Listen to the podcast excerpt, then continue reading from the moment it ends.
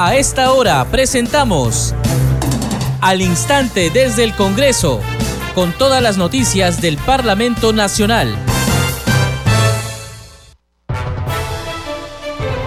Amigos, buenas tardes. Empezamos al instante desde el Congreso. Hoy es lunes 29 de agosto del 2022. Les damos la bienvenida a Perla Villanueva en la conducción, en los controles Franco Roldán.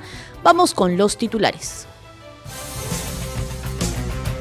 A propuesta de la presidencia del Congreso, el Pleno aprobó que el ministro de Transportes y Comunicaciones, Heiner Alvarado, concurra al hemiciclo de sesiones del Parlamento Nacional el lunes 5 de septiembre a las 3 de la tarde. El titular de la cartera de transportes deberá responder un pliego interpelatorio de 14 preguntas. En la Comisión de Defensa Nacional, Orden Interno, Desarrollo Alternativo y Lucha contra las Drogas, los parlamentarios de diferentes bancadas cuestionaron las explicaciones del ministro del Interior, Willy Huerta, sobre los recientes cambios en los altos mandos de la Policía Nacional del Perú. Respecto a la posible sanción contra el coronel Harvey Colchado por el allanamiento en Palacio de Gobierno, el titular del Interior indicó que no le corresponde opinar sobre esta decisión porque la Inspectoría General de la Policía es un órgano autónomo. Y el Pleno del Congreso también sesionará el viernes 2 de septiembre para la sustentación por parte del Ejecutivo de los proyectos de ley de presupuesto, de endeudamiento y de equilibrio financiero para el ejercicio fiscal 2023.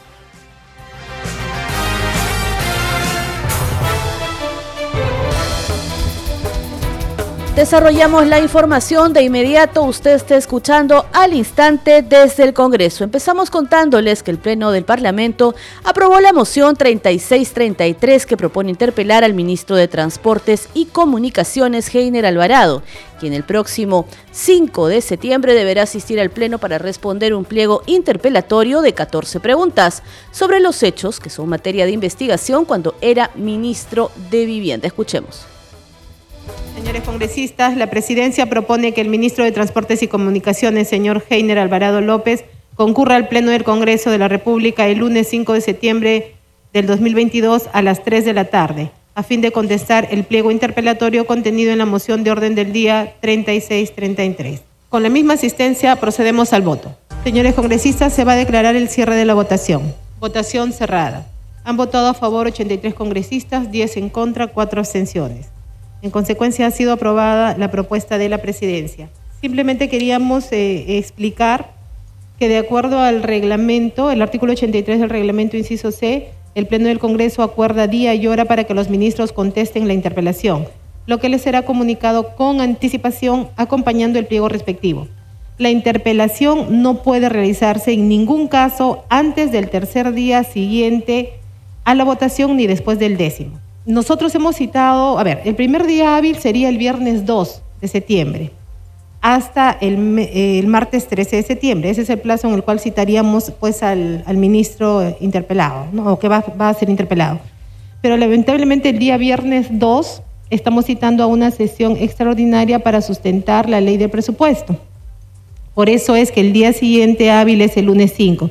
Por eso es que nosotros como presidencia hemos planteado el lunes 5 y es lo que ustedes acaban de votar y acaban de aprobar. Esa es la explicación del por qué hemos planteado el lunes 5 de septiembre para la invitación de interpelación al ministro. Previamente, la representación nacional aprobó la admisión de esta moción de interpelación al ministro Heiner Alvarado. Moción de orden del día 3633 de los congresistas Yarrón Lumbreras, Amorutulanto, Bazán Calderón, Cabero Alga, Alba, siguen firmas, mediante la cual propone que el Congreso de la República interpede al ministro de Transportes y Comunicaciones, Heiner Alvarado López, con la finalidad de que concurra al Congreso de la República para que responda por los hechos detallados en los considerandos de esta moción y a su vez responda al siguiente pliego interpelatorio. El pliego interpelatorio consta de 14 preguntas. Bueno, de conformidad con el reglamento se va a otorgar eh, la palabra a los congresistas que deseen participar a razón de un minuto por bancada. La palabra se les otorga a los congresistas en caso consideren oponerse a la moción planteada.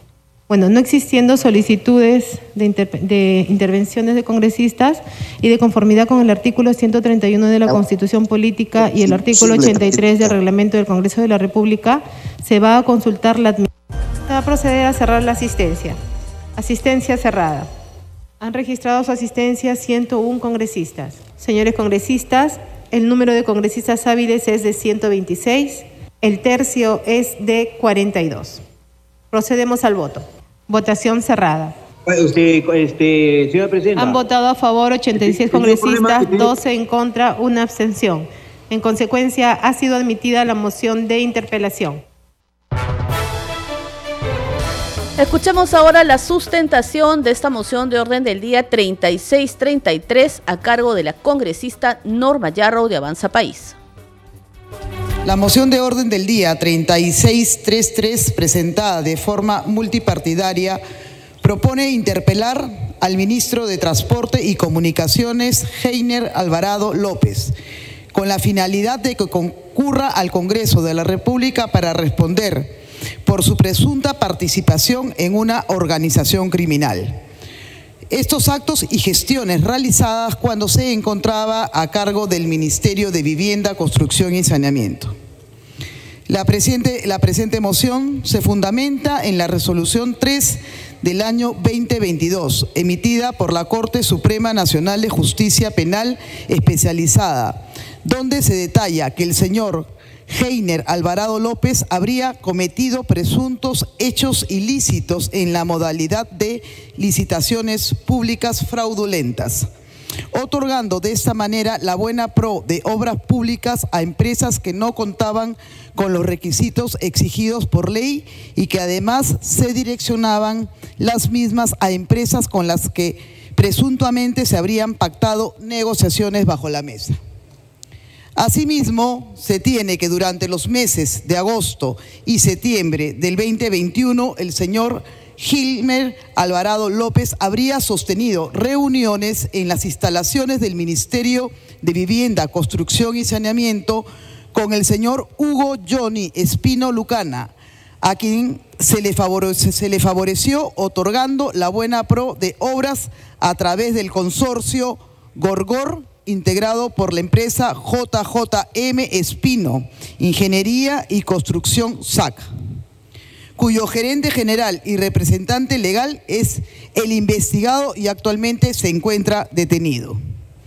Por otro lado, según las declaraciones de un colaborador eficaz, se precisa el vínculo amical entre el exministro de Vivienda, Construcción y Saneamiento, señor Heiner Alvarado López con el señor José Neil Medina Guerrero, alcalde de la Municipalidad de Anguía, hoy detenido, de la provincia de Chota, departamento de Canjamarca, quien habría facilitado el direccionamiento de la Buena Pro de diversas licitaciones. Finalmente, de acuerdo a las investigaciones de la Fiscalía, Heiner Alvarado cuando fue ministro de Vivienda, se reunió con el empresario Hugo Espino Lucana y después con la empresa Descom Ingenieros y Arquitectos SAC de Espino Lucana, ganando una licitación en la municipalidad de Anguía. Una de las pruebas de la Fiscalía es el decreto de urgencia 102-2021 de fecha 29 de octubre del 2021 que transfiere 48.4 millones de los recursos ordinarios del MEF a los gobiernos locales, de los que 9.7 millones fueron destinados para obras en la municipalidad de Anguía. En la sesión del Pleno del Congreso se dio cuenta de la moción 3636, la cual propone también interpelar al titular del Ministerio de Transportes y Comunicaciones, Heiner Alvarado, para que responda por los hechos en el marco de las investigaciones fiscales por su desempeño como ministro de Vivienda.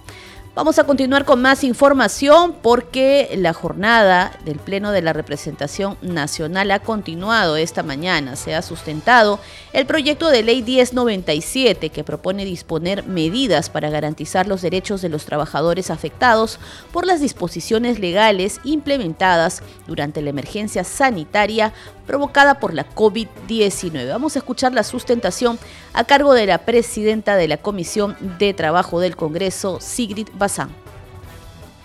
Debemos tomar en cuenta, colegas, que en el segundo trimestre del año 2020, en plena pandemia, se perdieron alrededor de 6.7 millones de empleos conforme a la data que maneja el INEI y aproximadamente 305 mil trabajadores entraron en suspensión perfecta. También hemos de recordar que durante la pandemia se lanzaron diversas medidas para evitar que más trabajadores sean afectados económicamente. En ese contexto de emergencia, se otorgó licencia con goce de haber a muchos trabajadores que no podían hacer trabajo remoto, ya sea porque la naturaleza de su actividad no lo permitía o porque pertenecían al grupo de riesgo, ya sea por edad o, por ejemplo, por padecer de alguna enfermedad que los hiciera vulnerables. Esta medida fue un alivio en su momento. Sin embargo, cuando les tocó regresar al trabajo, debían a sus empleadores, ya sea públicos o privados, todas las horas por las que ya se les había pagado con la licencia. En efecto, la incorporación a sus labores en forma presencial o virtual ameritó la recuperación de horas no laboradas, siendo en algunos casos la acumulación de 200, 400 o 500 días, que representan 5.000 o 6.000 horas consideradas impagables por varios sectores de trabajadores cuyos representantes han expresado la situación acompañando pruebas de lo señalado. Actualmente, Presidenta, muchos trabajadores deben quedarse dos horas más luego de su jornada. Y la verdad, no es normal ni saludable trabajar más de ocho horas y por ello se está estableciendo que ese sea el límite de la jornada diaria y que las horas extras sean justamente eso, horas extra extraordinarias. Ello puede generar que estos trabajadores enfermen incluso como consecuencia de estrés, de fatiga y más aún si se tiene en cuenta que se trata de trabajadores que muchas veces tienen edad avanzada o que ya sufren de enfermedades que precisamente hacen considerarlos como trabajadores vulnerables en primer lugar. En otras situaciones, esas deudas se les han cobrado de sus beneficios sociales, por ejemplo, generando pérdidas económicas de consideración en muchos trabajadores. Y esto también afecta a la naturaleza alimentaria de las remuneraciones y debe tomarse en consideración además que es estimable que se trate de trabajadores que no estén dentro o no están dentro de los mejores pagados, porque por lo general estos han accedido a la modalidad de trabajo remoto. Debemos señalar que el Ministerio de Trabajo y Promoción del Empleo ha señalado que en la compensación a la que alude el decreto de urgencia 029-2020 no es de naturaleza dineraria, por lo que se encuentra viable que dicha deuda no sea descontada de la liquidación de beneficios sociales de los trabajadores. Durante el debate, el parlamentario de Fuerza Popular Hernando Guerra García consideró que el proyecto de ley debía volver a la comisión para su mejor estudio. Bueno, acá al frente no tienen claras las leyes que aprueban, porque hace un momento una congresista comentó sobre la ley de que se favorece a los restaurantes eh, de la pequeña y microempresa y hoteles. Y se dijo que son los grandes restaurantes. Creo que no ha leído bien la ley, es bien clara, y además es una ley que fue apoyada con los votos de su propia bancada. Pero estas contradicciones continúan. Señora Presidenta, quiero leer lo que la Oficina General de Asesoría Jurídica de la Presidencia del Consejo de Ministros, o sea, el asesor del Ministerio de Trabajo, perdón, o sea, el asesor jurídico del Ministro de Trabajo de este gobierno, de los que están sentados al frente. ¿Qué dice? Opina sobre la propuesta de condonación de deudas refiriéndose que es necesario para ello un acuerdo de ambas partes, empleadores y trabajadores, de acuerdo a lo que señala el Código Civil, pues implica extinción de obligaciones y asimismo sugiere que no existen datos informativos claros sobre el impacto económico que recaería de aprobarse esta medida. No nos oponemos, lo que hay que decir es que se revise y que vuelva a comisiones para no estar pues en ese populismo que, lo, que, acá se atacan a los pobres y a los trabajadores y nosotros somos los malos. No, hay que ser serios. Y seriedad es analizar bien las normas que se aprueben y no hacer populismo simple y barato. Por su parte, el congresista Alex Flores de Perú Libre se mostró a favor de aprobar la iniciativa de ley. Bien, muchas gracias, presidente a través suyo un saludo a todos los colegas congresistas. Ya lo han manifestado los que me han antecedido y creo que este Congreso de la República tiene que tener la misma actitud con todos los peruanos, sean empresarios y sean trabajadores. La pandemia ha sido un hecho inesperado. Los trabajadores no han pedido que se decreten ciertas normas de urgencia por lo tanto, creo que este proyecto de ley tiene que ser apoyado porque se trata de cautelar los derechos de los trabajadores. Durante la pandemia se han tomado medidas que han favorecido a las empresas y ya lo han manifestado. Uno de ellos es que las empresas tuvieron acceso a ese programa que llamaron Reactiva Perú, a préstamos millonarios con intereses a, bajos intereses y aún habiendo recibido ese dinero, algunos de ellos aplicaron la suspensión perfecta de labores. Y por lo tanto, se le ha dado esas facilidades, se le ha dado esas prerrogativas a los empresarios. Y creo que este proyecto de ley hace justicia con aquellos trabajadores adultos mayores de 60 años para adelante y aquellos que tenían comorbilidades. Por lo tanto, colegas congresistas, es momento de que demostremos que este Congreso de la República también está comprometido con los trabajadores y se le condone la deuda de horas acumuladas durante la pandemia. Y esto no va a afectar mucho como están planteando, apenas los cálculos dicen el 1% de los que están en planilla, y creo que es un tema de justicia que nosotros tenemos que respaldar. Finalizado el debate, la congresista Adriana Tudela presentó una cuestión previa para que el proyecto retorne a la Comisión de Trabajo, la cual fue aprobada. Votación cerrada. Se han registrado 61 votos a favor, 47 en contra, dos abstenciones. En consecuencia, ha sido aprobada la cuestión previa planteada por la congresista Tudela Gutiérrez.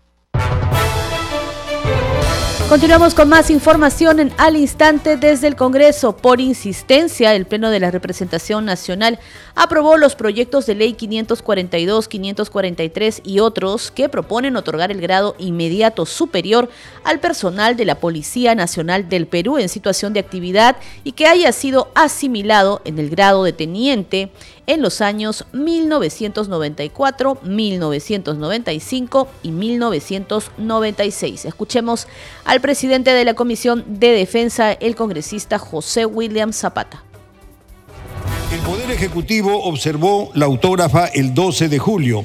La Junta de Portavoces en sesión del 24 de agosto del presente año lo exonera de dictamen en ambas comisiones. Bien, las observaciones que el Poder Ejecutivo señala son las siguientes.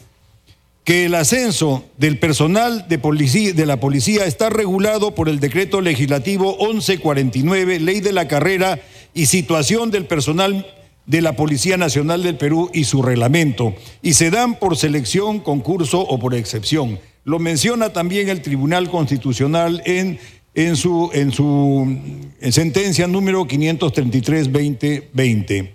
Asimismo, se precisa que el ascenso automático y excepcional incumple con el principio de igualdad, ante la ley, esto para un grupo reducido de personas.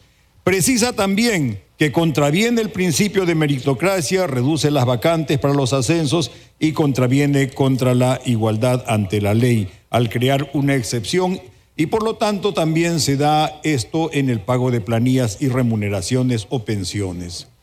Menciona que el artículo número 2 de la presente ley establece obligaciones específicas para la asignación de recursos y se vulneran las reglas de estabilidad presupuestaria reguladas por ley, por ley para el equilibrio financiero. Bien, señores congresistas, como podemos ver, las observaciones a la autógrafa de la ley están referidas básicamente a los procesos de ascensos en la policía y a la afectación económica que la fórmula legal implica para el sector interior, especialmente para la policía.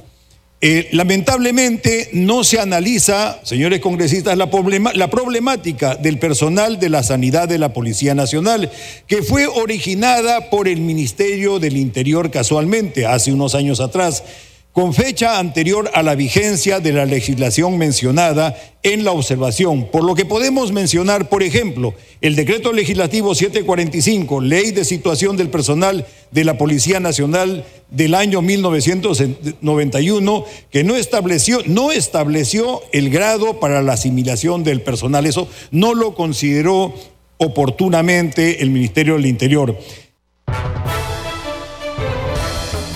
Y en la Comisión de Defensa Nacional, Orden Interno, Desarrollo Alternativo y Lucha contra las Drogas, los parlamentarios de diferentes bancadas cuestionaron las explicaciones del ministro del Interior, Willy Huertas, sobre los recientes cambios en los altos mandos de la Policía Nacional del Perú.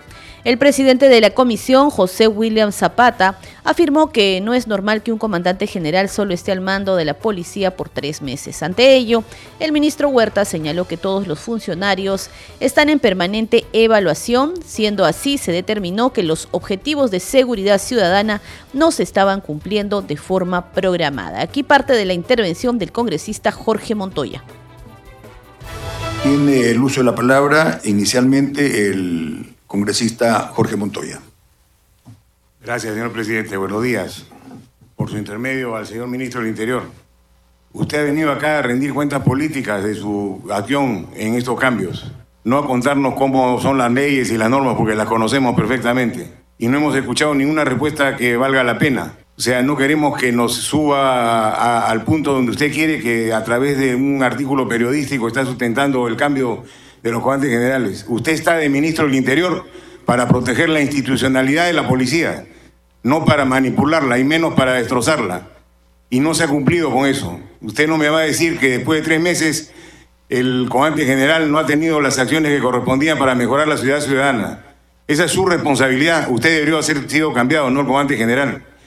Defender la, institucionalidad de la Policía Nacional del Perú es lo que yo primero hago, señor, con su intermedio, señor presidente.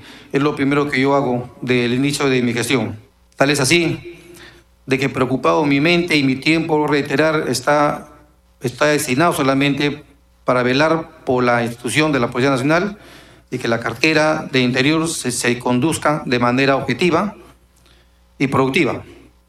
Siempre he defendido a mi institución y la defenderé yo no recibo ninguna orden ni comparto una orden que vea contraria a esto.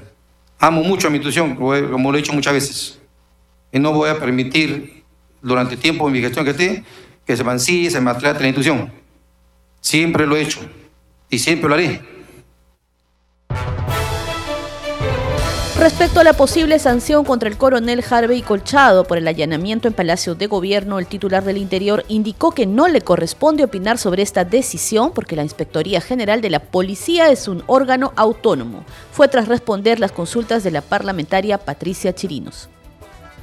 Disculpe, pero el ministro nos está contando cuentos chinos y no va a la razón principal por la cual ha sido invitado. Y me sumo a la línea de los almirantes Montoya, Cueto y el general Quiabra. Aquí no necesitamos, señor ministro, que nos dé lectura de lo que ya sabemos, que son los reglamentos de la ley y del escalafón, que es el orden de precedencia y antigüedad. No queremos escuchar sus sentimentalismos, señor ministro, sino hechos concretos. No se vaya por las ramas. No lo hemos invitado a hablar de Salupol, el problema central es que relegaron a los altos mandos de la policía.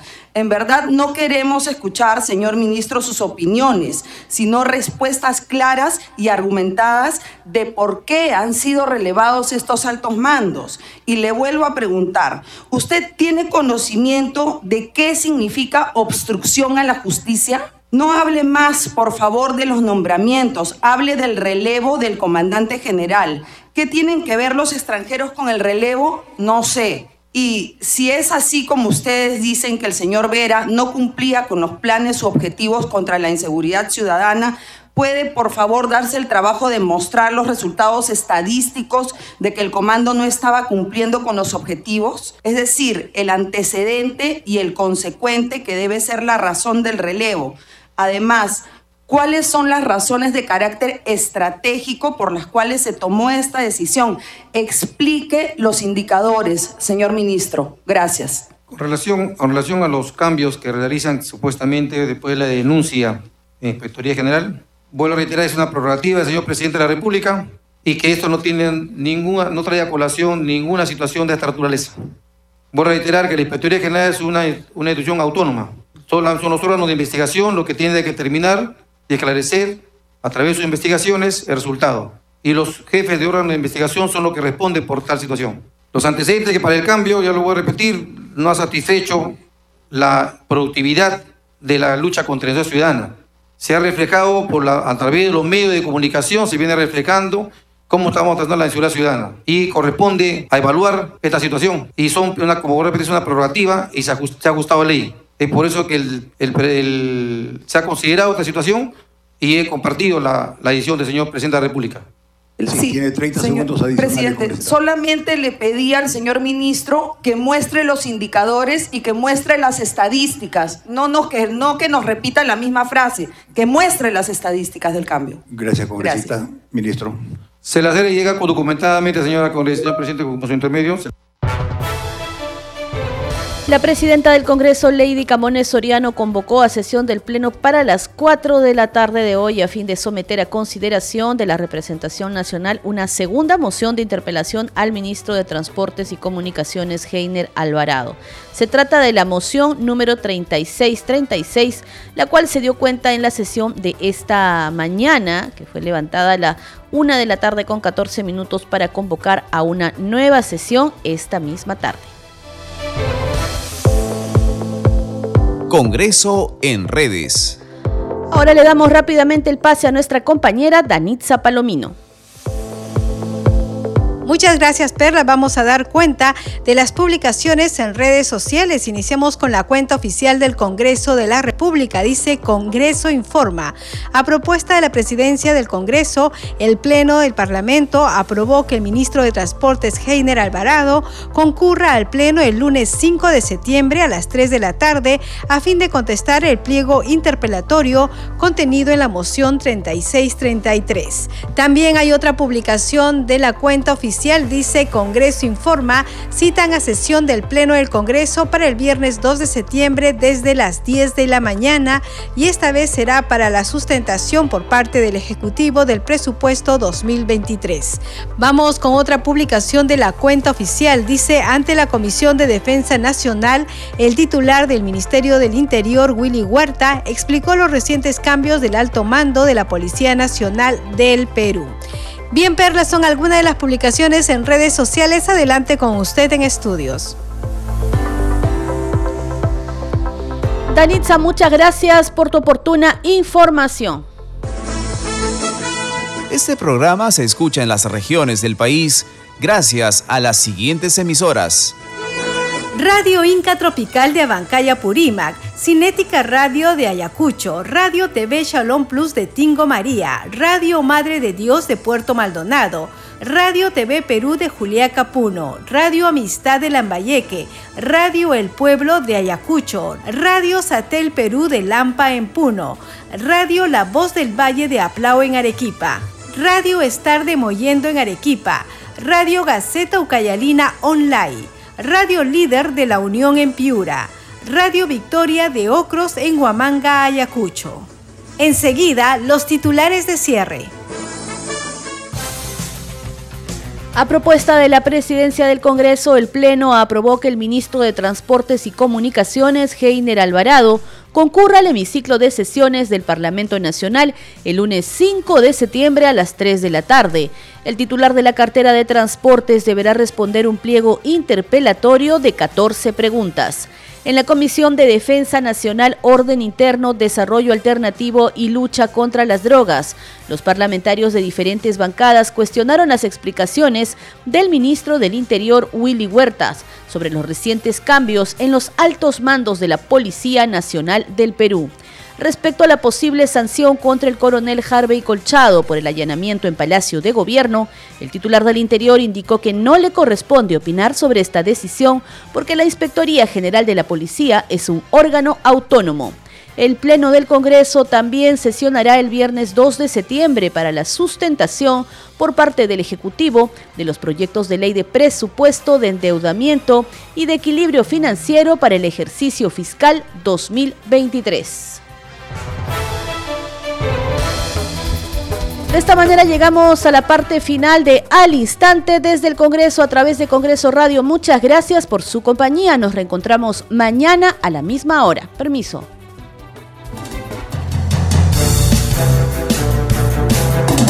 Hasta aquí, al instante desde el Congreso, con todas las noticias del Parlamento Nacional.